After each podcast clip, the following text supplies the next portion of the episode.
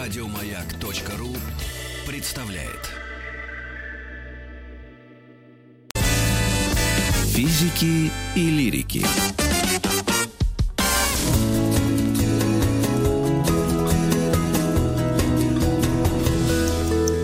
Сто минут по о сказочных мирах. Ну, после мира реального, психологического, психоделического, да, переходим на такой новый лад. Э, мы Да. сегодня в нашей э, рубрике «100 минут о сказочных мирах» поговорим о хрониках Нарнии. У нас должна быть на связи Елизавета Тимошенко, филолог и специалист по английской литературе. А, Елизавета? А, Здравствуйте. Правда, в прошлый раз вы меня представляли уже под другой фамилией Елизавета Косилова. Я недавно вышла замуж. О! Так что уже Елизавета О, Косилова. Елизавета, дорогая, простите, у нас просто есть план на, на неделю, и вот, в- да, мы в, в телефоне так, а в компьютере Мы- так. Ну, мы Да, вас Мы поздравляем. его составляли Понятно. еще до вашей, Спасибо. до вашей свадьбы составляли еще. М, да. Спасибо, спасибо, Да. спасибо. Да, Ну- поговорим о хрониках Нарнии. А, Хроники Нарнии, вы знаете, вот при- признаю, вот сейчас, эм, я думала, что Джоанна Роулинг гений, ныне живущий, просто планетарного. А потом, когда я все это пролистала, посмотрела, проанализировала, она просто очень-очень талантливо э, подвела итог всему тому, что написали Толкин и как раз этот Льюис, нет? А, Вы знаете, отчасти справедливое умозаключение, потому что она пользуется теми же приемами, которые до нее использовали и Толкиен, и Льюис, потому что а, оба сделали что? Оба создали вымышленную вселенную, очень подробно ее разработали, масса персонажей, своя собственная история многовековая. При этом а, в этой многовековой истории, в этом художественном мире сращиваются религиозное мировоззрение автора и огромное количество отсылок, в том числе к мифологии, очень мощный мифологический пласт.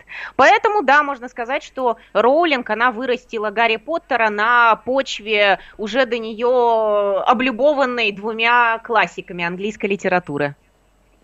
Так, а, собственно, Хроники Нарнии, почему мы это в отдельный мир выделяем? И так ли это на самом деле? Э, Тоже хороший вопрос, потому что если мы начинаем сравнивать, э, раз уж мы заговорили про э, Толкиена, например, начинаем сравнивать двух друзей-преподавателей, Толкиена и Льюиса, поскольку они дружили, оба создали вымышленные вселенные, но очень сильно различающиеся по характеру, потому что у Толкиена существует вот это вот Средиземье, и при этом, когда мы читаем про Средиземье, мы не задумываемся про наш реальный человеческий мир, то есть между миром Средиземья и нашим человеческим миром не существует никакого мостика, они не находятся в оппозиции, в сопоставлении. У Роулинг и у Льюиса наоборот. И Нарния, и э, мир э, Хогвартса, он вписан в наш человеческий мир, потому что у Льюиса дети э, Певенси из своего человеческого мира постоянно волшебным образом попадают в Нарнию и возвращаются в свой человеческий мир. То есть существует такое вот двоемирие. А, ну, в Гарри Поттере, соответственно, то же самое. Мальчик возвращается к себе в свой магловский мир, но с началом учебного года уезжает в мир волшебный. Мгм.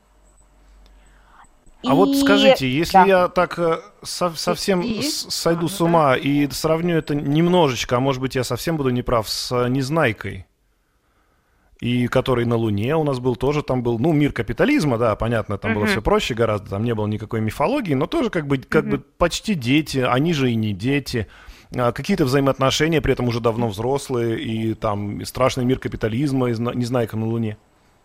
На самом деле, э, «Незнайку на Луне» роднит с э, хрониками Нарнии, э, как и с большим количеством другим, других произведений, а, вообще-то жанр, потому что жанр – сказка. А в сказке очень часто бывает так, что ребенок, находящийся в своем обычном человеческом мире, каким-то волшебным образом переносится в другой мир, там взрослеет, там начинает по-другому относиться к себе и к той реальности, которая его окружала до того. Ну, то же самое мы можем. Увидеть, например, в Алисе в стране чудес.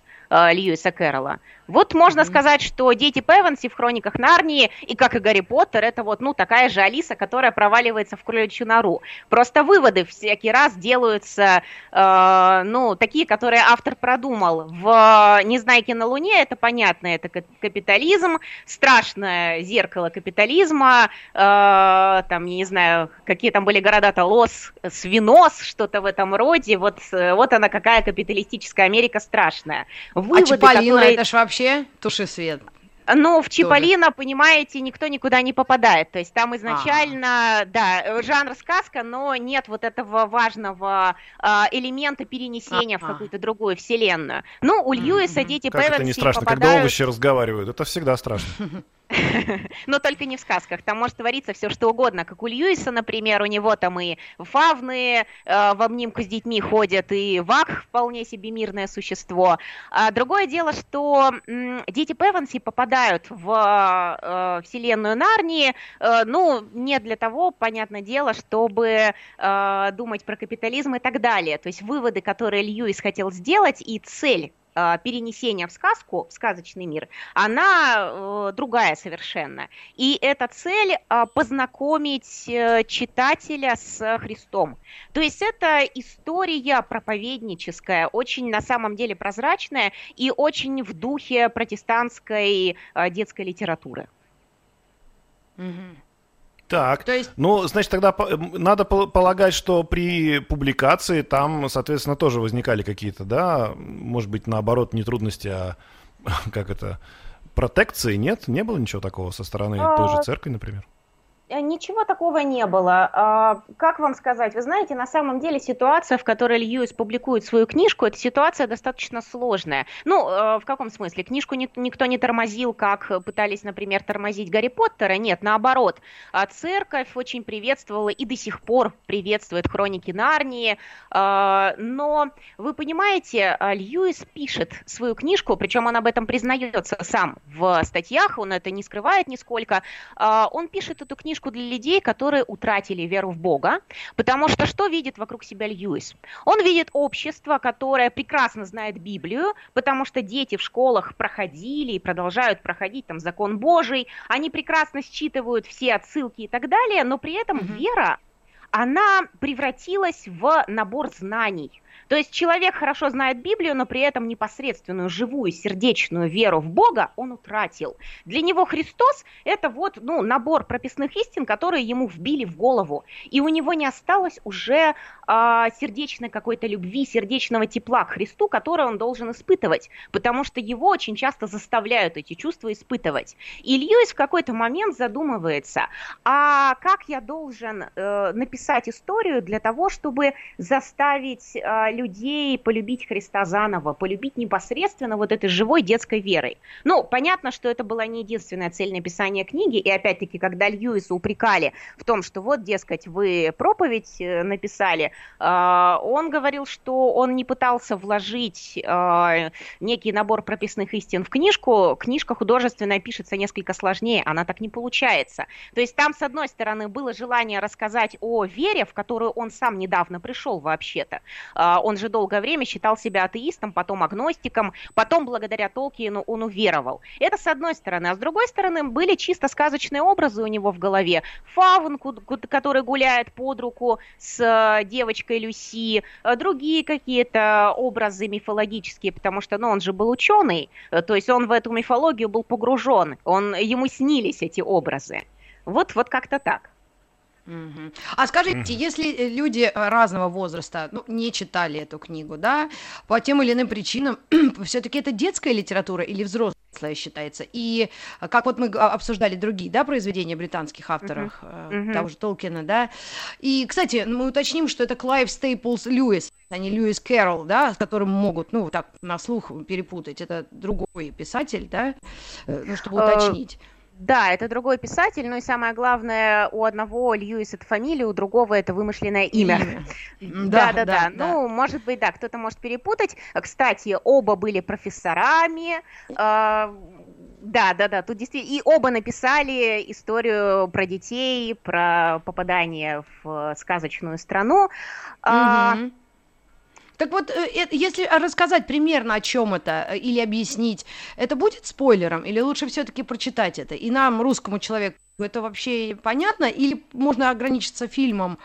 И он очень красочный, насколько я знаю, и красивый. Ну, вы знаете, да, фильм-то, конечно, красочный. Другое дело, что экранизированы не все части, и как в случае с Гарри Поттером, ограничиваться фильмом ни в коем случае нельзя. Вот вы чуть ранее спросили о том, кому все-таки предназначена книга, детям или взрослым. Да. А, вот тут опять-таки книжка носит двухадресный характер, как в случае Гарри Поттера. Хотя, конечно, э, как вам сказать, Хроники Нарнии это очень детская история, и писалась она достаточно простая простым языком. То есть это история, которую можно давать пятилетним детям, они э, будут наблюдать за приключениями главных героев и так далее. Но на самом деле, на самом деле, э, суть э, всей истории про Нарнию, вот всех семи книг, это mm-hmm. всякий раз э, разговор про Бога, а точнее в терминах Нарнии про Аслана потому что центральная фигура это Лев Аслан, и по сути каждая из книг строится как э, планирующаяся встреча с Асланом. То есть э, книги существуют вовсе не для того, чтобы рассказать про приключения захватывающие, а рассказать про то, как дети всякий раз приходят к Аслану, узнают mm-hmm. его немножко лучше, то есть узнают Бога немножко лучше, и вот с этим новым знанием они возвращаются в свой человеческий мир. То есть на самом деле Льюиса не интересует приключения как таковые. Его даже психология детей не особо интересует. Он своих персонажей описывает весьма примитивно, в отличие от того же Толкиена. Его интересует, по сути, а, описать то, какой Бог, вот как Льюис понимает Бога, как он себя проявляет, как он э, участвует в нашей жизни, как нужно с ним выстраивать отношения. Вот это все он показывает на примере взаимоотношений детей с Львом Асланом.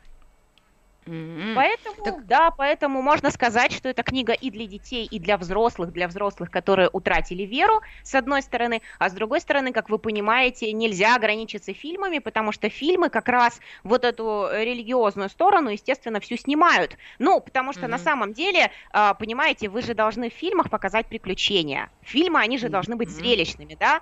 А книга на самом деле вообще-то не зрелищная абсолютно.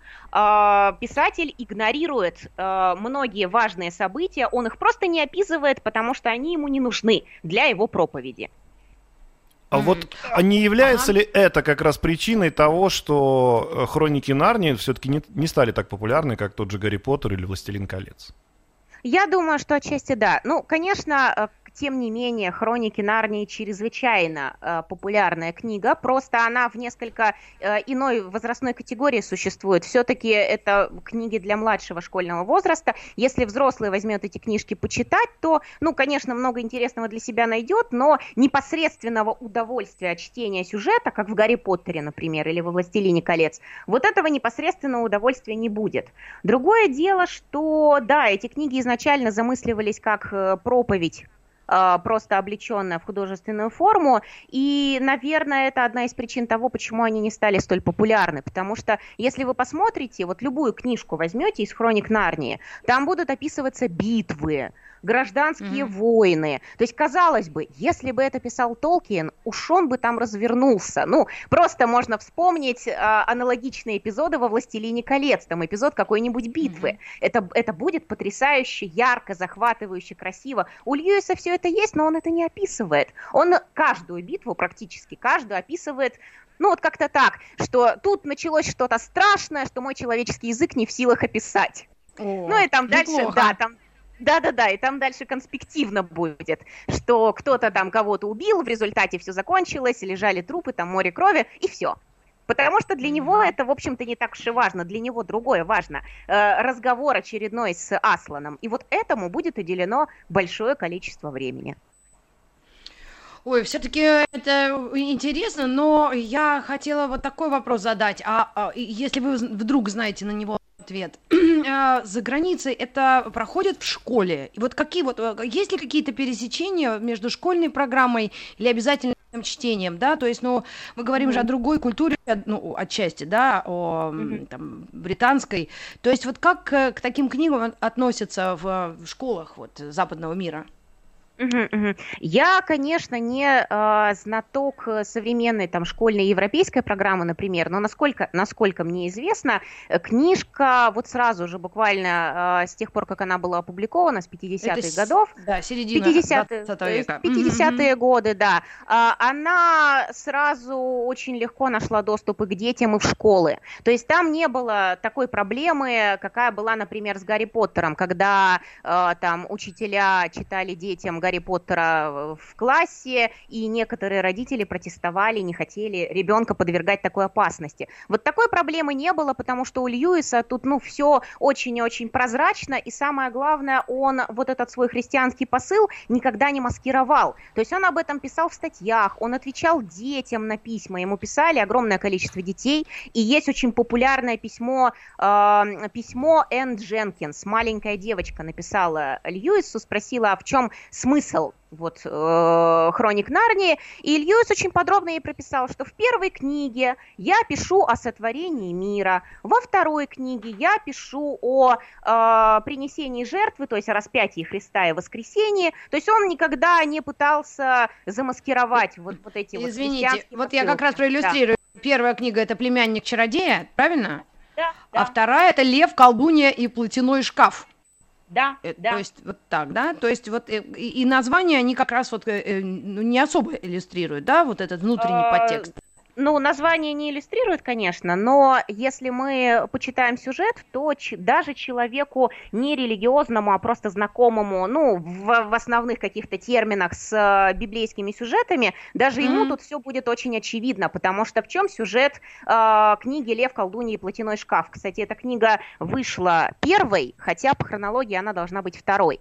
Вот там Мгм. сюжет в том, что один из детей Певенси совершает предательство, и он должен погибнуть. Э, Белая колдунья должна его убить, и за него, спасая его, приносит себя в жертву Аслан, э, его убивает белая колдунья на ритуальном столе, а дальше он воскресает. Ну и там есть вообще масса деталей, которые отсылают нас непосредственно к евангельскому тексту. То есть э, Льюис э, прямо иллюстрировал, по сути, отдельные места в Евангелии. И это же самое мы наблюдаем и в э, других книгах. Мгм. Интересно, а к нам, в нашу страну, это была недавно, да, книга как ну, привезена, переведена, или я не могу сказать, что мы ее знали с детства. Вот, и вот почему я еще вспомнила о религиозных смыслах.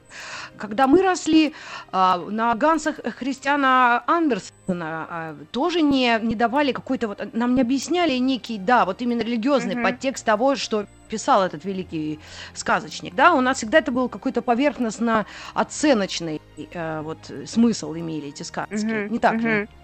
А, Это же отдельный верно. мир. Совершенно верно. Ну, давайте мы Андерсон... от- ответ на да. этот вопрос оставим, друзья, Да. после новостей новостей спорта. Физики и лирики.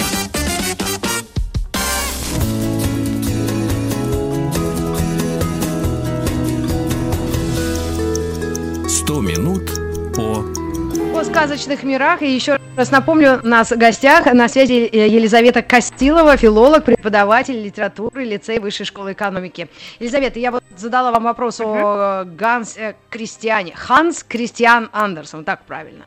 Ханс Кристиан, да. Э, По-разному, по-разному его переводят на русский язык, да, поэтому и так, и так, в принципе, правильно. Да, а Андерсон тоже был э, очень религиозным по мировоззрению человеком, э, и поэтому его сказки, большинство, по крайней мере, имеют религиозную основу, Э, чаще всего приводят в пример, ну вот как сказку, которая пострадала в Советском Союзе в советское время, от эм, корректуры приводят э, как пример Снежную королеву.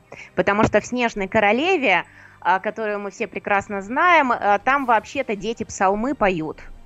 А М. когда э, девочка Герда подходит к дверям м, вот этого королевства Снежной королевы, она начинает читать молитву «Отче наш». И снежинки, Мгм. которые идут э, рядом с ней, они превращаются в ангелов, и э, Герда, получается, входит в царство Снежной Королевы освобождать э, Кая э, под, ну, так сказать, сопро- под сопровождением большой ангельской армии. Вот это все, конечно, э, вырезалось в советских изданиях.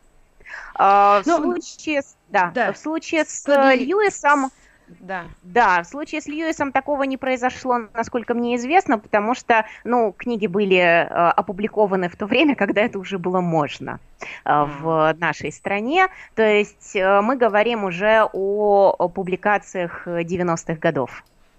А скажите вот несколько слов о самом авторе, Клайве Стейплсе Льюисе. Вот что это был за человек и, ну, вот насколько он вот был э, известным у себя на родине и вообще вышел за пределы э, Британии?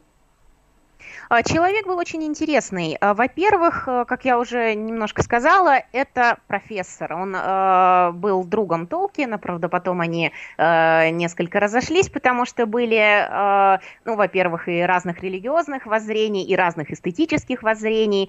Э, филологические труды Льюиса до сих пор изучаются и печатаются, в том числе и у нас в стране. Одна из самых известных книг – это «Аллегория любви», это исследование средневековых воззрений любви. А, Льюис был очень талантливым преподавателем, очень харизматичным преподавателем, и а, студенты, многие даже слушали его курсы по а, истории английской литературы по нескольку раз. И, к сожалению, так получилось, что из-за бешеной популярности хроник Нарнии вот эти все выдающиеся филологические труды Льюиса, они как-то несколько в тени потом уже оказались, поэтому многие из э, читателей э, Хроник Нарнии даже не подозревают о том, что вообще-то это был очень э, крутой ученый. И до сих пор э, его труды остаются очень крутыми литературными трудами. В науке так бывает не всегда, бывает, что это устаревает. Но помимо этого, конечно, это был человек с очень травматичной историей личной. Дело в том, что в жизни у него было несколько очень серьезных травм, которые вообще-то могли бы ну, кого-то другого и сломать. Во-первых, в 10 10 лет он потерял мать, которую он безумно любил, и которая, кстати, была верующей. И она его в детстве как раз и познакомила с э, Богом, и э, он сам признавался, что когда она умерла, вот тогда-то он и разочаровался в Боге, потому что, ну как это так может быть? Если Бог есть, почему он допускает, э, чтобы мамы умирали? Отец угу. у него был человеком очень замкнутым и неласковым. Он тут же ребенка запихивает в закрытую школу. А, Причем директор этой школы через какое-то время угодил в психушку за издевательство над э, школьниками. Ну, вообще надо сказать, что многие закрытые школы, они превращались в такие вот царства, где безраздельно правил директор. И я себе представляю, что нужно было творить с детьми, чтобы угодить в психушку. Ну и э, дальше Льюис кочует из одной школы в другую. Кстати, вот в этом одна из причин того, почему он так школу ненавидит, и эта ненависть к школам, она отражается в хрониках Нарнии, потому что в те э, немногие там отрывки текста, которые посвящены школе, э, эта школа тираническая, это школа, где детей Певенси мучают притесняют. Дальше э, следующая травма Льюис попадает на фронт, э, потому что идет Первая мировая Подожди, а война. в школе он учился в Великобритании или еще в Ирландии? Где он? В Ирландии. Школы-то были уже? Ирландия, Ирландия, Ирландия. Ирландия.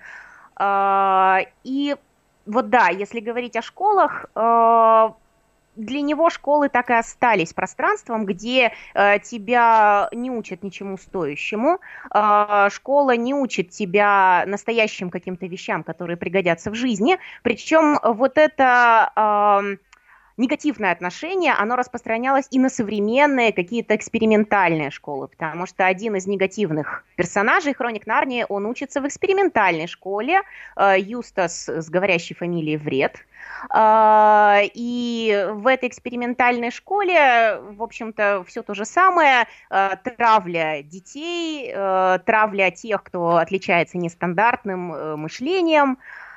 Если э, вот да, переключаться на следующую травму, то в 1917 году Льюис попадает на фронт.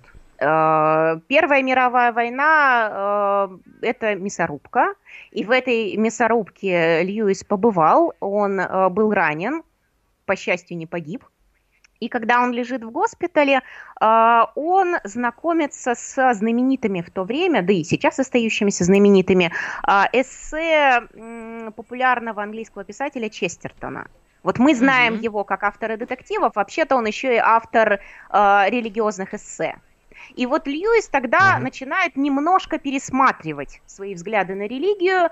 Э, ну, правда, на тот момент он говорит, что, ну, я стал агностиком. Вроде как есть потребность уверовать в нечто высшее, особенно когда вокруг происходят, ну, такие страсти.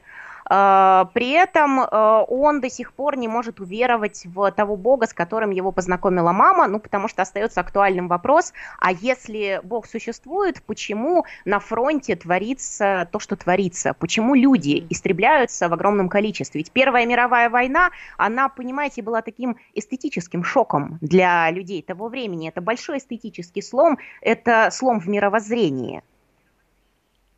Ну, то ну есть, ну, да, да, ну, Вторая мировая... Тогда, тогда думали, это... что будут... Да, тоже все Ну, потому что погибали еще огромное количество мирных жителей, которые вроде как не держали да? оружие в руках. Тоже для многих это было шоком. И миллионы, миллионы сразу жертв. Угу. Да, да, да, да, да, да. И, ну... соответственно, он э, после агностика уже, уже, что называется, в мирную жизнь, когда пошел, решил. Ну, вот он просто сам, цитата у него была такая, что вот мне многие обвиняют хроники Нарни, что я сел специально писать христианство для детей. А вроде это как э, не произошло, не было специально, а это произошло как-то само собой. Он даже сам про это говорил. То есть, э, угу. вот он даже верил в то, что Бог им, наверное, руководит, когда он пишет эту книгу. Нет? Не было такого? А, ну, вы знаете, а, вообще одной из черт Э, характера э, Льюиса было делиться всем, что он узнавал. Он вообще-то и в университете, он же вот после фронта, он идет э, доучиваться и дальше преподавать в Оксфорде, потом он преподает в Кембридже до самой своей смерти. То есть это такой вот, понимаете, благопристойный профессор, преподаватель английской литературы. Но помимо этого он еще и занимал должность тьютора. То есть тьютор это тот, кто помогает студентам освоиться, это такой вот наставник, а, и, судя по всему, ему просто было свойственно делиться всем, что заставляло его очень сильно переживать. А, и вот этот духовный переворот, который совершается в нем, а, мы даже знаем дату этого переворота, 19 сентября 1931 года, он пригласил к себе на ужин э, Толкина и еще одного своего друга, и они там очень хорошо побеседовали про религию. И после этого а, Льюис возвращается в протестантизм, и не случайно, что через какое-то время после этого появляются хроники Нарнии. То есть э, просто назрела необходимость поделиться тем, к чему ты пришел. Но помимо хроник Нарнии, он же еще и написал большое количество религиозных э, эссе. Э, тоже очень известных и до сих пор печатающихся. Например, э, «Настигнут радостью», или страдание, огромное количество. При этом э, автор высказывает порой очень нестандартные взгляды. То есть это, понимаете, не попытка э, э, писать о чем-то, о чем э, говорят все. Это попытка угу. выстроить свой собственный путь в религию. Угу. Ну, как интересно.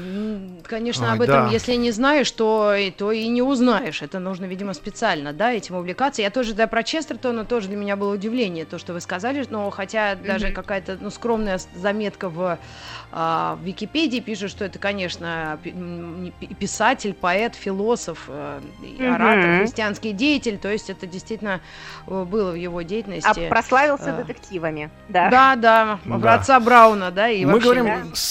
Огромное вам спасибо. Елизавета Косила у нас была в гостях, филолог, преподаватель литературы, лицея Высшей школы экономики. Спасибо вам большое. Хроники Нарни, дорогие друзья, читайте, и вы узнаете гораздо больше, чем э, из кино и, может, честно признаемся, даже из наших подкастов. Наши подкасты это только лишь крючок для того, чтобы зацепить вас с этим интересом, а дальше вы все сделаете сами. Спасибо вам огромное, да, Елизавета. Мы продолжаем. Еще больше подкастов на радиомаяк.ру